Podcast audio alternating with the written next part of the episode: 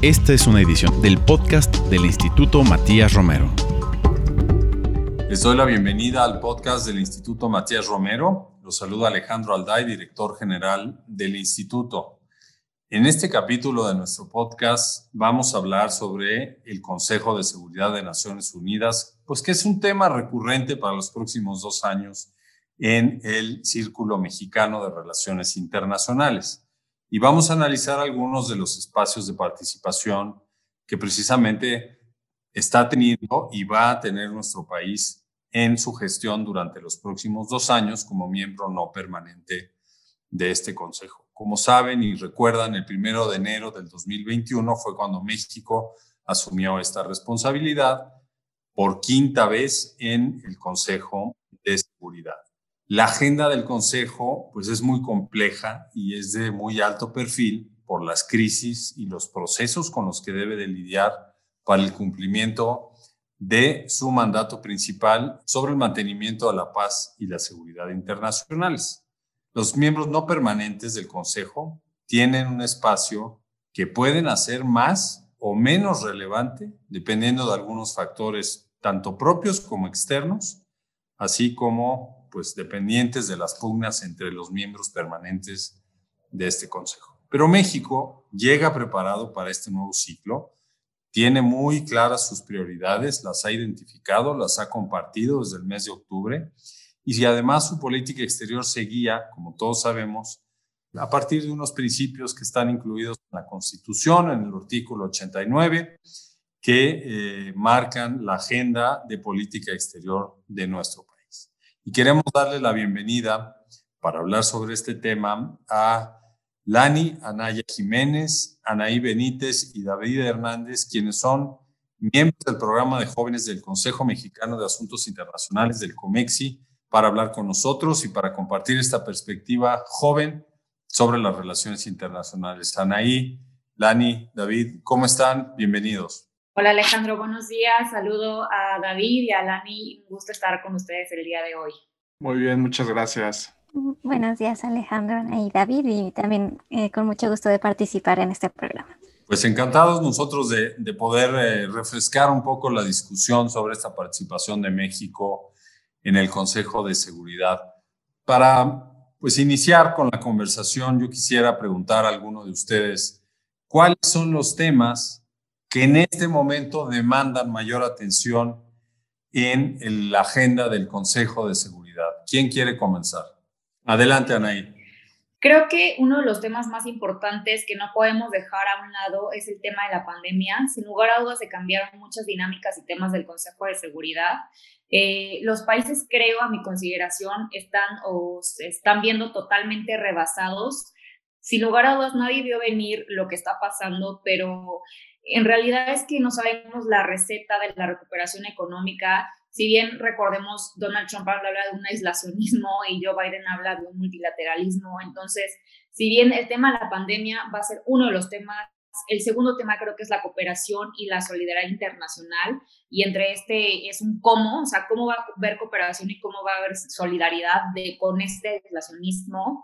También creo que vamos a apostar justo por un multilateralismo y no podemos dejar a un lado el cambio climático y por supuesto el tema de la transversalización de la equidad de género y el desarme. Bien, eh, David, Daniel, ¿alguien tiene, alguno de ustedes algunos otros temas identificados como prioritarios para la agenda del Consejo, porque eh, Anaí nos acaba de, compartir eh, pues varios temas que son retos globales del Consejo y de la organización. Pero en materia de paz y seguridad internacionales, ¿ven algún otro? Adelante, Elani. Eh, me parece que además de la pandemia existe los retos en la paz, por ejemplo, en en distintas regiones, en la parte de Sahel, por ejemplo, en la región eh, del occidente africano, la paz y la seguridad en estos, este tipo de contextos frágiles que están requiriendo no solamente la ayuda ah, por cuestiones de la pandemia, sino un componente que desde el Consejo de Seguridad ya se ha venido tratando como es el nexo entre las cuestiones humanitarias, las de paz y desarrollo y cómo trabajamos con también eh, complementando lo que dijo Anay ahora este componente, por ejemplo, de cambio climático viene a jugar para tener este nexo tripartita. También, por ejemplo, eh, ahora con e, este mes sobre todo que Reino Unido está a la cabeza del Consejo, pues ellos buscan que la cuestión de mantenimiento de paz en los países vulnerables se vea con mayor precisión. La cuestión, por ejemplo, de Palestina, que creo que también es importante ahora con el cambio de gobierno de Estados Unidos, que es lo que va a causar con los proyectos de paz que había en la región ahí. Y en cuestión de Latinoamérica, por ejemplo, me parece que Colombia tenemos una deuda todavía en esa misión de estabilización y cómo ya no solamente debemos preocuparnos por las FARC, sino otros eh, retos ahí con distintos grupos militares. Y en Medio Oriente me parece que el tema primordial sería Siria y la cuestión de las armas químicas. Muy bien. Eh, David. Sí, yo coincido completamente con Lani. Creo que el tema que agregaría con especial atención en Medio Oriente es Yemen. Eh, sucede que justo con la pandemia, la crisis en estos países se ha profundizado, se ha agravado. Y creo que el Consejo de Seguridad lo tiene eh, muy presente. Y pues el objetivo es justo atender este tipo de crisis, sobre todo en Yemen, que es una de importancia mayor, para no exacerbar la violencia que ya de por sí venía arrastrando el país antes de la pandemia. Creo que sería el, único tema que agregaría. Bien, pues creo, me parece que todos los temas que han mencionado ustedes tres caben, por eso es que mencionamos la complejidad de la agenda que tiene eh, el Consejo de Seguridad. Quizás solo faltaría mencionar la crisis más reciente que hubo en, Myanmar, donde pues una junta militar eh, tomó el poder pero sin duda el, Consejo siempre tiene eh, pues lo que llamaríamos bomberazos en México. Todo el tiempo hay que estar atendiendo situaciones muy complejas. De ahí que quienes optan por participar en sus trabajos, pues tienen que estar eh, muy bien preparados. Quisiera preguntarles, en su opinión, ¿por qué es relevante que México participe en el Consejo de Seguridad en este momento? A ver, Anaí. Pues mira, yo creo que es muy relevante porque México ha estado exigiendo o ha estado pugnando y ha estado promoviendo, mejor dicho, el, Estado de Derecho dentro del Consejo de Seguridad. Entonces, creo que es un tema muy importante en cuestiones de misiones de mantenimiento de la paz, que sean transparentes, dentro del mismo Consejo de Seguridad, que haya transparencia en este órgano. Entonces, la importancia es tener un rol decisivo o llamativo por parte del gobierno mexicano. Creo que eso es un, un gran acierto por parte de México. Es muy importante, sí, entonces el tema, de, el tema que ya comenté, de la transparencia y también la importancia que va a tener México al ser una voz ante América Latina. Entonces, ¿por qué? Porque puede llevar al Consejo de Seguridad, eh, pues obviamente todos los temas que están ahorita quejando a América Latina, el hambre, la desigualdad, las crisis democráticas que está viviendo. Eh, no sé sinceramente cuál va a ser ahorita la postura que va a tener este gobierno mexicano ante Venezuela, ante Bolivia. Por supuesto que hemos visto en épocas recientes la clara postura, no sé si ante el Consejo de Seguridad y teniendo ahí a Estados Unidos va a seguir eh, con esta misma postura, va a cambiar y demás pero bueno, creo que esos dos temas son los temas que yo vislumbraría más importantes. Muchas gracias, Anaí. Bueno, obviamente México no representa América Latina, pero sí es un vehículo como miembro del GRULAC para poder canalizar algunos temas que sean del interés y que soliciten los miembros del grupo. Me parece que puede ser también importante por el diálogo que, que va a generar, que se puede generar. Hay informes semanales y mensuales sobre lo que sucede en el Consejo a nivel del Grupo Latinoamericano y del Caribe. Pero me gustaría escuchar otras opiniones, Lani y, o David, quien quisiera participar.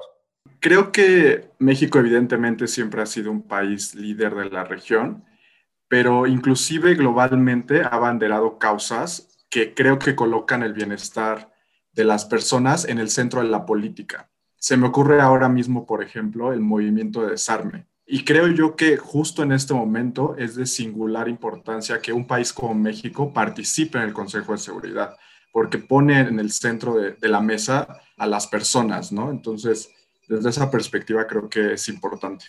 Dani. Sí, bueno, creo que la importancia de estar en el consejo es también el tipo de decisiones que se toman ante, ante este tipo de foros. O sea, recalcar que las decisiones y las resoluciones que pasan en el Consejo son vinculantes hacia todo el trabajo de Naciones Unidas. Entonces, creo que que México esté en un espacio como este ya permite un mayor ejercicio en la toma de decisiones de este tipo de organismos multilaterales. Creo que también es importante porque, bueno, dada este dualismo que vemos hoy en día entre países que buscan un aislacionismo, como lo comentó Anaí, y también otros países que buscan la cooperación, me parece que México y la destacada trayectoria que tiene en la diplomacia eh, internacional nos puede ayudar a ser un actor que trabaje esa reconciliación con las partes y que pueda reposicionar los temas de cooperación y de resolución de controversias, además de, pues, el rol que también también va a ser importante ya que está ocupando la presidencia de órganos subsidiarios del Consejo, como es el Comité de Sanciones en Mali. A ver, ahorita vamos para allá, Lani. Eh, estamos un poco analizando la importancia del hecho de que México haya anunciado su interés de participar y, eh, y que haya asumido en enero este rol. Creo que es muy relevante lo que señalan ustedes tres. Anaí señaló un tema de transparencia. México durante años ha trabajado para que haya mucho mayor transparencia y claridad en los métodos de trabajo del Consejo. David nos señaló la agenda de desarme, entre otras. Tú también nos estás eh, poniendo de relieve la importancia de que la seriedad de la política exterior pueda tener eh, pues eco en algunas decisiones del Consejo por los principios y por los valores que impulsa México. Yo les quiero preguntar, una vez que, que, fueron anunciados ya los temas prioritarios para la participación de México en el Consejo de Seguridad, como fueron la promoción de la mediación, eh, el impulso del Estado de Derecho a nivel nacional e internacional, la agenda de mujer, paz y seguridad, y algo que mencionó David, situar el énfasis del trabajo del Consejo en las personas y no en los estados, ¿Cómo es que esto va a poder tener un impacto a partir del motor que pueda echar a andar México en los trabajos del Consejo? Vamos a empezar contigo, Lani, y luego al revés, David y, y Anaí para este tema. Bueno, creo que nosotros como país podemos ejercer mucho impacto, por ejemplo, en el tema de mujeres, paz y seguridad, debido a la política exterior feminista que hemos eh, construido junto con Suecia. Y eso nos va a ayudar también a generar eh, pues también presión para que otros países, otros Estados miembros utilicen este tema de manera transversal. En la parte de la cuestión de, Estado de Derecho y el derecho internacional, pues el que tengamos un punto de enlace ya en el Consejo con, con Socorro Flores también nos va a ayudar a tener un mayor impacto en la toma de decisiones y a promover ese mismo Estado de Derecho. Creo también que, por ejemplo, la agenda de mujeres, paz y seguridad se tiene que interseccionalizar con la agenda de jóvenes, paz y seguridad, que es un tema que México no ha dado una clara posición al respecto, pero que son temas que pueden estar de alguna manera trabajando en conjunto. Y eso, bueno, nos permite también que entregar estos reportes que se van a hacer de manera periódica y a través de la cooperación con otros países que están interesados en el mismo tema, estas decisiones puedan ser votadas también por el, Consejo de Seguridad y que se puedan eh, permear hacia otros organismos, como decía, debido a la vinculación del Consejo con, con otros órganos de la ONU.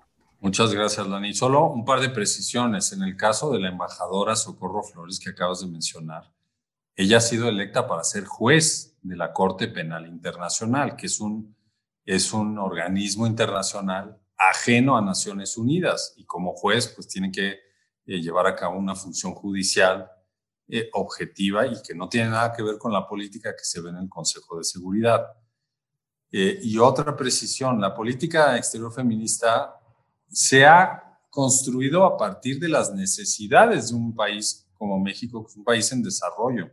Sí se han tomado algunos insumos de Suecia, de Noruega, de Canadá y de Francia, pero realmente es una política exterior sui generis porque los otros países que la han, que la han puesto en práctica pues son países con un alto nivel de desarrollo y eso marca una diferencia. Pero qué bueno que la mencionas porque sí puede ser eh, un hilo conductor de los trabajos de México en el Consejo. David. Sí, justo quería comentar eso y creo que la política exterior feminista del gobierno de México va a ser el eje rector en muchos sentidos de la política que se despliega en el Consejo de Seguridad.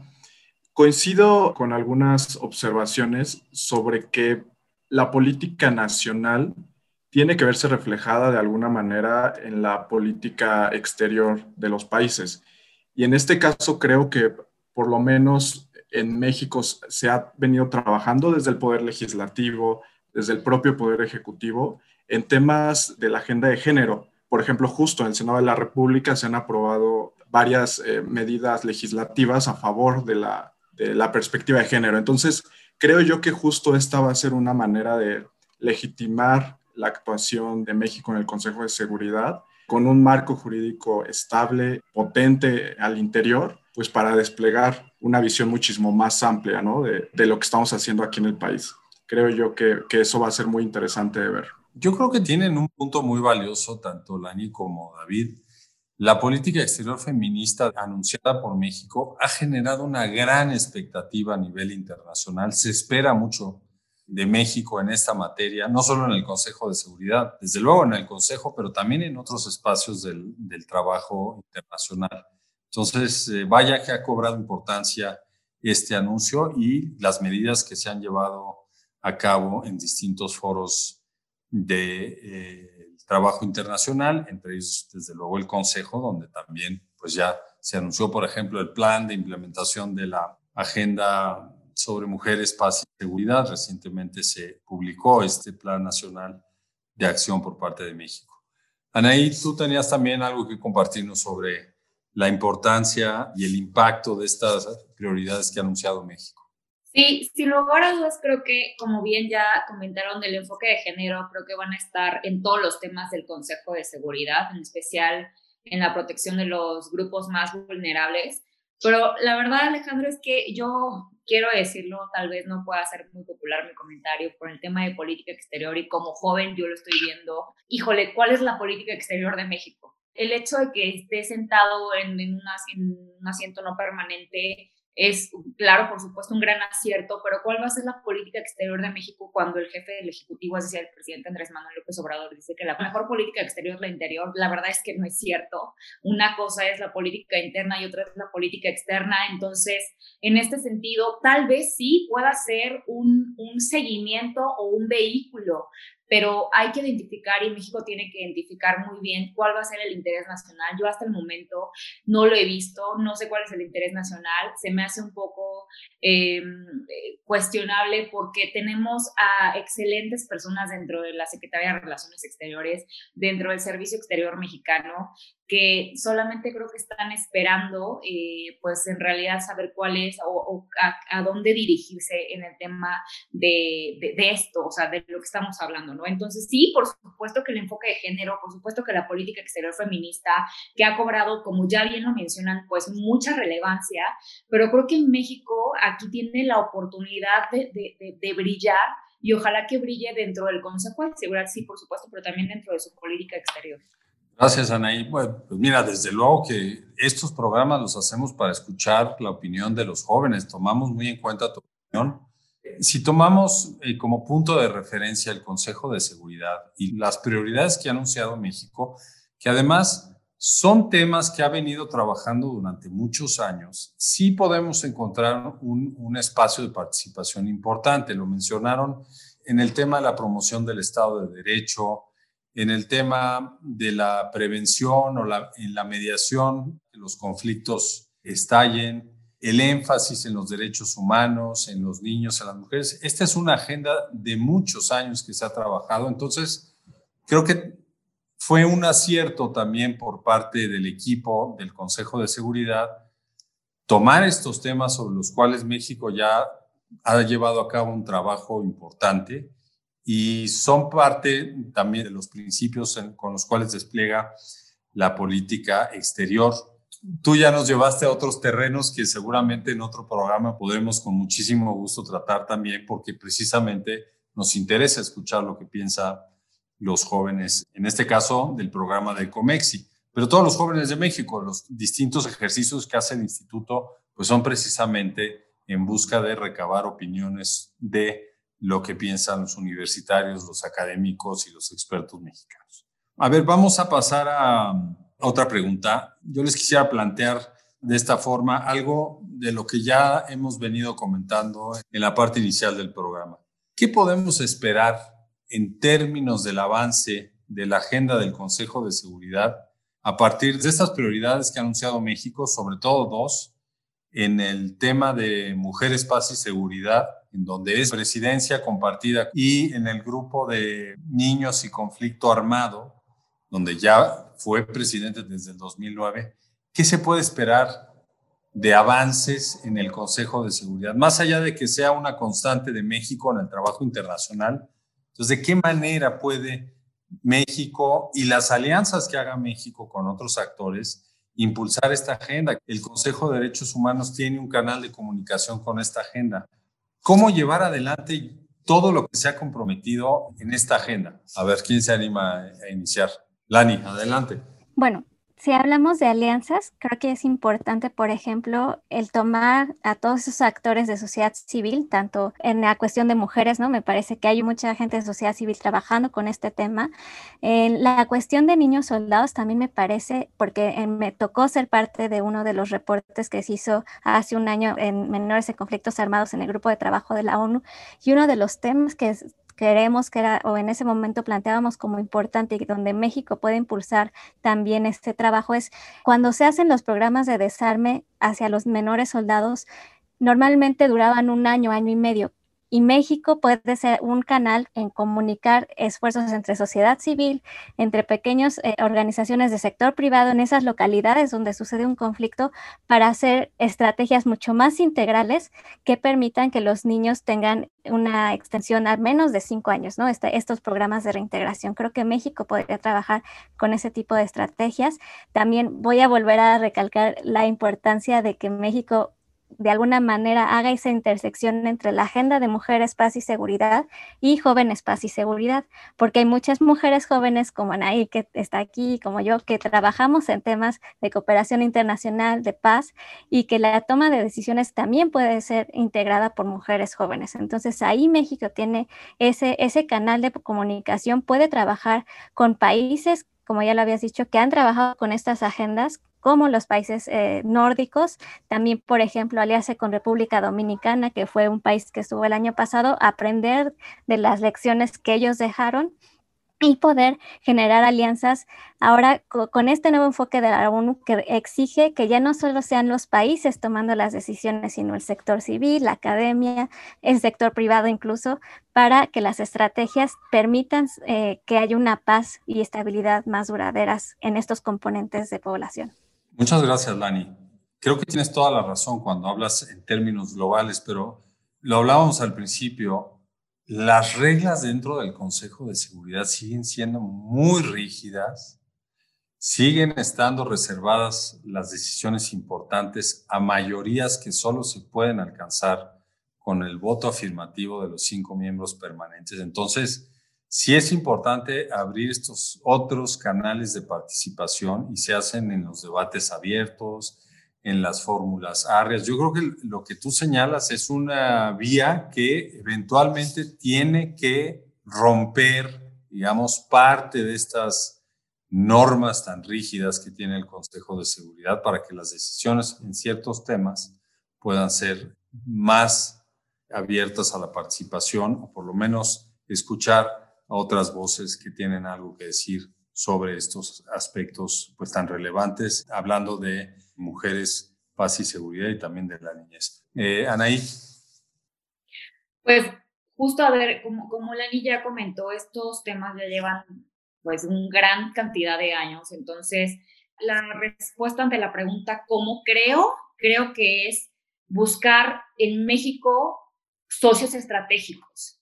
Creo que Noruega, creo que Irlanda pueden apoyar en estos temas, por supuesto que Francia también, y creo que la respuesta ante todo esto, Alejandro, y, no sé, tal vez, eh, no sé, pero tal vez es la voluntad, o sea, aquí es voluntad, como bien ya lo señalas, por supuesto que pues, los miembros permanentes de la ONU tienen la capacidad de veto que pues en algunas ocasiones pues no han tenido los mejores resultados. Entonces, si no hay voluntad, no va a haber absolutamente nada y vamos a pasar por más años tratando de pugnar por estos temas que son trascendentales dentro del Consejo de, Seguridad. Hay que insistir mucho en nuestras convicciones y hacer alianzas porque, por ejemplo, hace 20 o 25 años ni siquiera se podía pensar en hablar de, de estos temas en el Consejo de Seguridad.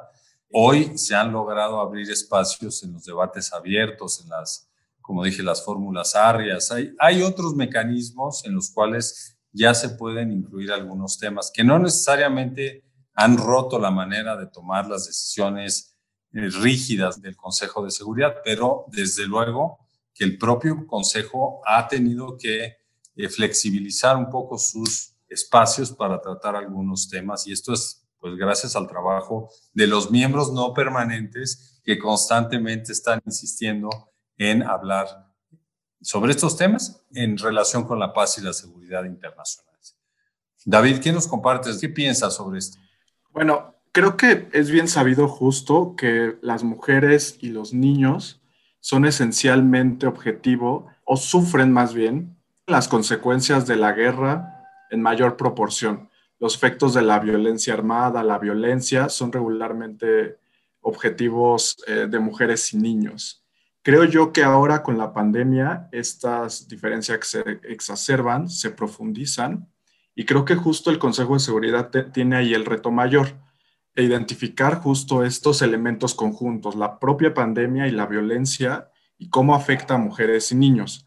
Ahora, creo que México puede aportar mucho desde ese punto de vista, sobre todo por ser un país en vías de desarrollo que ha sufrido violencia y que ha tratado de atender las causas que la provocan. Creo que desde esa perspectiva México tiene muchísimo que aportar y podría ser importante este, para el Consejo de Seguridad escuchar esta perspectiva desde países de la periferia, podría decirse así.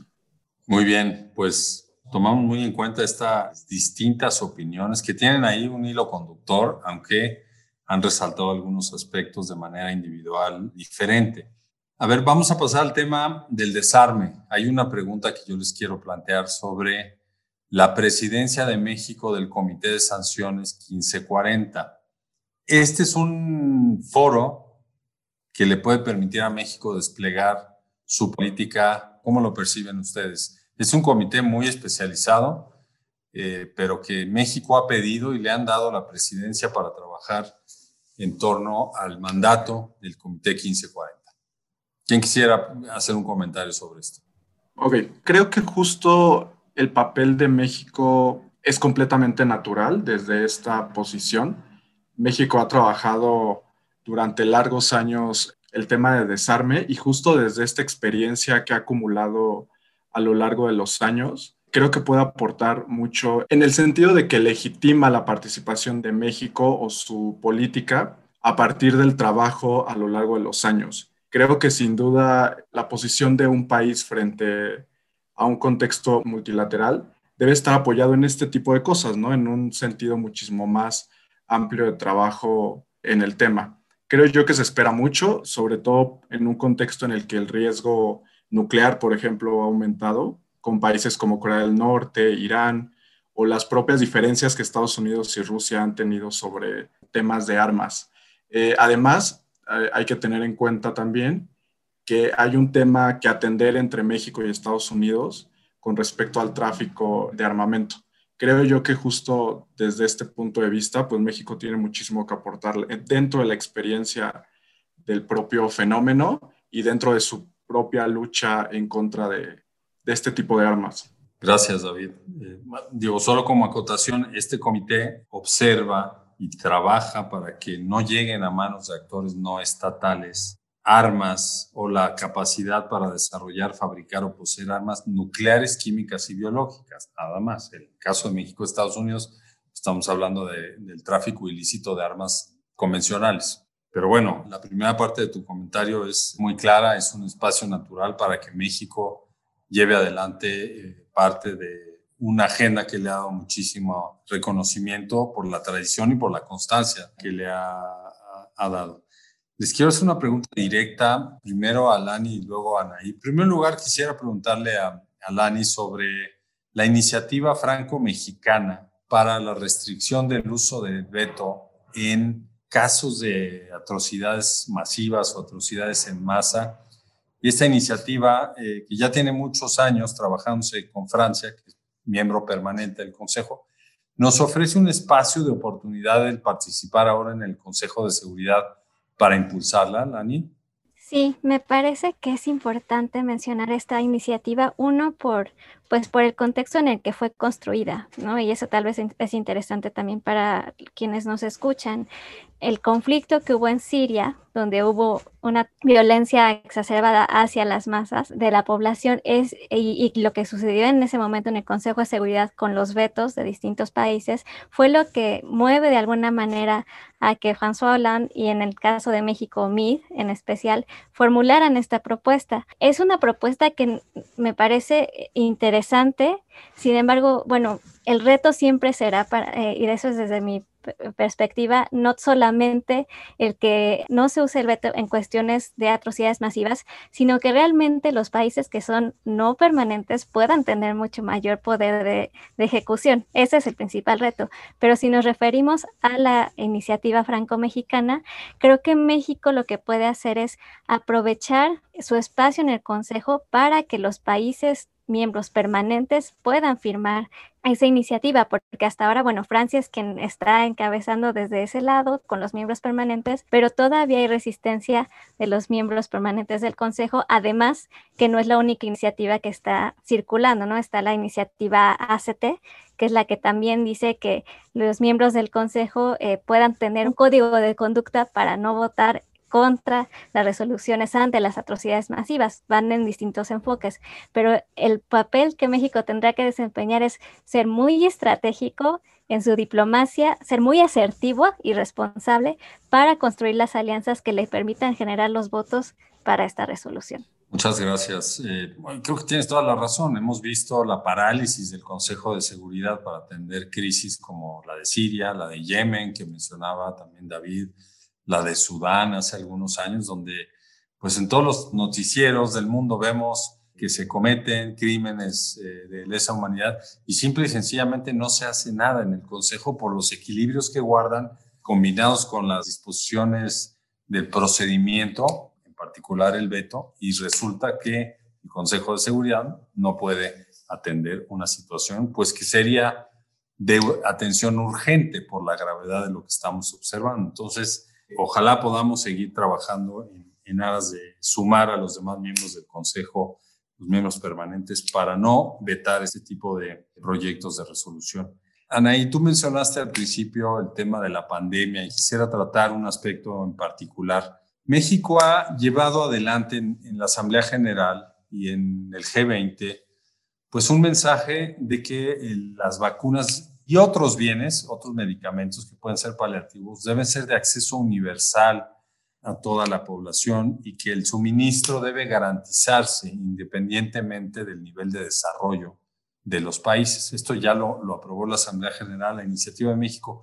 ¿Cómo podría nuestro país impulsar esto en el Consejo de Seguridad como un tema que hoy en día ya está cobrando pues una dimensión mucho más grande por la cantidad de personas que se han contagiado y el número de muertos, que podrían generar una crisis mayor en temas de seguridad internacional. Creo que la postura de México siempre ha sido una postura conciliadora y esto lo digo porque estamos viendo en este momento un eh, como diría Henry Kissinger, un reordenamiento de todo lo que está pasando. Entonces, a ver, ¿por qué digo esto? Eh, por una parte está China y por una parte está Estados Unidos, que China está aplicando una diplomacia ante América Latina, prácticamente regalando las vacunas. Y Estados Unidos en este momento está bajando o está intentando volver a posicionarse dentro de todo este concierto internacional. ¿A qué voy con esto?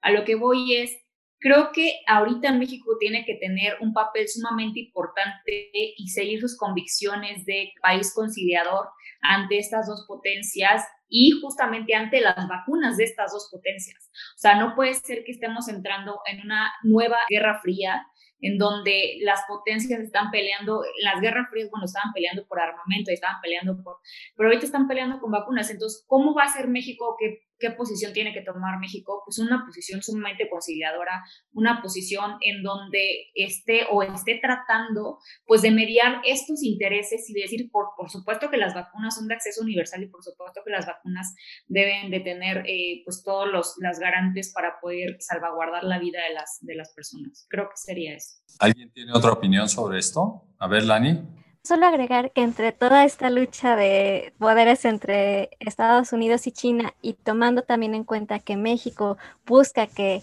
el Consejo de Seguridad se enfoque en las personas, nosotros como país tenemos esa oportunidad de recalcar, el conflicto no es en las vacunas, sino cómo hacemos llegar a toda la población, porque si estamos con las tendencias que vamos, pues la vacuna para toda la población global dicen que más o menos se tarda 10 años, ¿no? Entonces, ¿cómo aceleramos eso a través del Consejo para también eh, dar seguridad, por ejemplo, conectando incluso no es lo mismo vivir la pandemia en una ciudad más o menos estable a estar en un campo de refugiados, ¿no? O a estar en un conflicto armado. Entonces, eso también lo tenemos que conectar a través del papel que México desarrolle en medio de la pandemia. Muchas gracias. Y además también está por ahí Rusia llevando adelante una diplomacia pública muy agresiva con sus vacunas en su zona de influencia y tratando de llegar a zonas de influencia de los demás, ¿no? Y también es miembro permanente del Consejo. Bueno, yo quisiera preguntarles por último, porque ya el tiempo se nos va a terminar, un aspecto que ya se ha mencionado como parte de las prioridades de México, hablando de la política exterior feminista, hablando de la agenda de mujeres, paz y seguridad. ¿Cómo puede transversalizar nuestro país, porque ese es uno de sus objetivos, la agenda de género en todos los trabajos del Consejo de Seguridad. Anaí. Pues yo creo que lo puede transversalizar de la misma forma que justamente ha pugnado por que exista un Estado de Derecho dentro del Consejo de Seguridad. Creo que es un tema que tiene que tener muy presente en México en este sentido. Entonces, ¿cómo lo va a poder transversalizar? Pues metiéndolo hasta en la cocina. es la única forma que va a poder. David. Sí, estoy de acuerdo con Anaí. Creo que México ya ha adelantado que su política, o más bien sus decisiones, la política exterior que va a desplegar en el Consejo de Seguridad va a tener la perspectiva de género. Y creo que esto va a tener ciertas resistencias. Estoy seguro que habrá algunos países que tendrán algunas resistencias al respecto, pero pues la mejor manera es introducir la participación de las mujeres. Por ejemplo, se sabe bien que tras los conflictos durante la resolución, la participación de las mujeres es de, suma importancia para mantener estable eh, mayor número de tiempo la estabilidad de estos procesos de paz. Entonces creo yo que justo impulsar la participación de las mujeres, no solo tras los conflictos, sino en general en, lugares de tomas de decisiones eh, y demás, creo que será de vital importancia para poder desplegar de manera adecuada esta política. Dani. Tú has hablado mucho de este tema. Sí, me parece que David ha tocado un punto que también iba a compartir, es la participación de las mujeres en estos espacios de decisión. Entonces, la primera sería cómo hacemos que haya más mujeres participando en el Consejo de Seguridad. Incluso en la misma misión de México Naciones Unidas, cómo hacemos que las mujeres tengan un rol importante. También en este momento hay, países que están incluso buscando su candidatura en los años siguientes, como Dinamarca. Ellos, por ejemplo, ya están pensando cómo se integra el componente de género en los temas de seguridad y paz y cambio climático. Entonces, México puede también tener estas alianzas con ese tipo de países y ver, igual Alemania ha tenido este componente muy fuerte con el, el cambio climático, paz y género. ¿Cómo hacemos que estas iniciativas tengan más peso en el Consejo? Buscar también, por ejemplo, viendo la agenda que está en este momento, reforzar, por ejemplo, cómo se combate la inseguridad de las mujeres en el contexto de la pandemia. Ya decía también, ¿no? Cómo promovemos que otros países también tengan una política exterior feminista, no solamente nuestro, y que nuestras lecciones aprendidas sean también enseñanzas a países que enfrentan situaciones similares. Y en los temas ya de mantenimiento de paz y seguridad, por ejemplo, en el tema de reintegración de las mujeres que han estado en enfrentamientos, niñas, adolescentes y mujeres combatientes, cómo se les reintegra a la sociedad civil, el Consejo de Seguridad y México también puede buscar de qué manera empujamos más esos componentes de género en la reintegración de personas y en el cumplimiento de derechos humanos, al ser los derechos humanos un eje toral desde el año pasado, sobre todo con el secretario general, en el tema de prevención de conflictos y de resolución. Entonces, eh, los derechos de las mujeres están ahí inmersos y tiene que ser un punto que México use para promover esta transversalidad de eh, mujeres, paz y seguridad. Muchas gracias. Pues de sus tres intervenciones, yo eh, resalto lo siguiente. México debe ser coherente, insistir en esta agenda para que eh, quede debidamente anclada en los trabajos del Consejo de Seguridad. La participación no debe ser nada más a nivel de narrativa, sino también con la participación activa de mujeres en los distintos procesos de prevención y de solución de conflictos, como lo, como lo señala David, por la sensibilidad especial que ya está bastante eh, documentada y explicada que tienen las mujeres y que le ponen a, las, a este tipo de soluciones. Son efectivamente mucho más duraderas. También lo que Lani señala es importante, si lo entendí bien, vayamos trabajando mientras estamos en el Consejo para pasar la estafeta a países que puedan continuar dentro de dos años con esta agenda. Creo que podríamos pensar en que en las candidaturas para el Consejo de Seguridad se tomara en cuenta esto para los países que están en campaña, ¿no? ¿Cuál es tu agenda de género? ¿Cómo se hace? ¿Cuál es tu agenda en materia de derechos humanos? Esto, esto es, es así cuando un país presenta su candidatura, pues tiene que resaltar cuáles son sus cualidades, cuáles son sus eh, compromisos frente a una agenda internacional, pues que va a generar los apoyos para que ese país pueda ser miembro del Consejo. Me parece muy interesante esto, estos tres elementos que ustedes han señalado, cómo podríamos articularlos en un estándar para los próximos miembros del Consejo de Seguridad. Es una idea que vamos a retomar en el instituto para proponerla a las áreas políticas. Pues bueno, yo les agradezco mucho por su participación en este capítulo de nuestro podcast. Anaí Benítez, muchas gracias Anaí por estar con nosotros. Es un gusto platicar contigo. Gracias, muchísimas gracias a ustedes por su tiempo y por escucharme. Gracias a ti. Y a Dani Anaya también, muchísimas gracias por tu participación. Muchas gracias Alejandro y gracias por abrir estos espacios a los jóvenes. Por supuesto. Y David Hernández también, quien ya ha estado en otras ocasiones con nosotros. Muchas gracias, David, por estar con nosotros. Muchas gracias a ti y creo que nos llevamos mucho para reflexionar.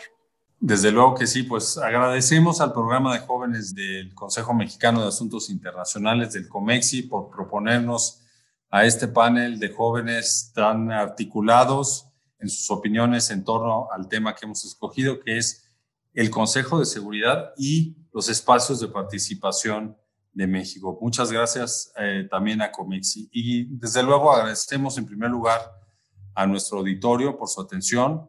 Les invitamos a que escuchen este programa y todos los demás del podcast del Instituto Matías Romero en las plataformas Spotify, Apple Podcast y SoundCloud, así como en la página web y en las redes sociales del Instituto Matías Romero. Agradezco también a la producción del capítulo que estuvo a cargo de Ana Teresa Sáenz, a la realización de Jorge Escamilla y la operación técnica a cargo de Gilberto Díaz. Me despido de ustedes, soy Alejandro Alday, director del Instituto Matías Romero, y nos escuchamos en el próximo capítulo de nuestro podcast. Hasta la próxima. Esta fue una edición del podcast del Instituto Matías Romero.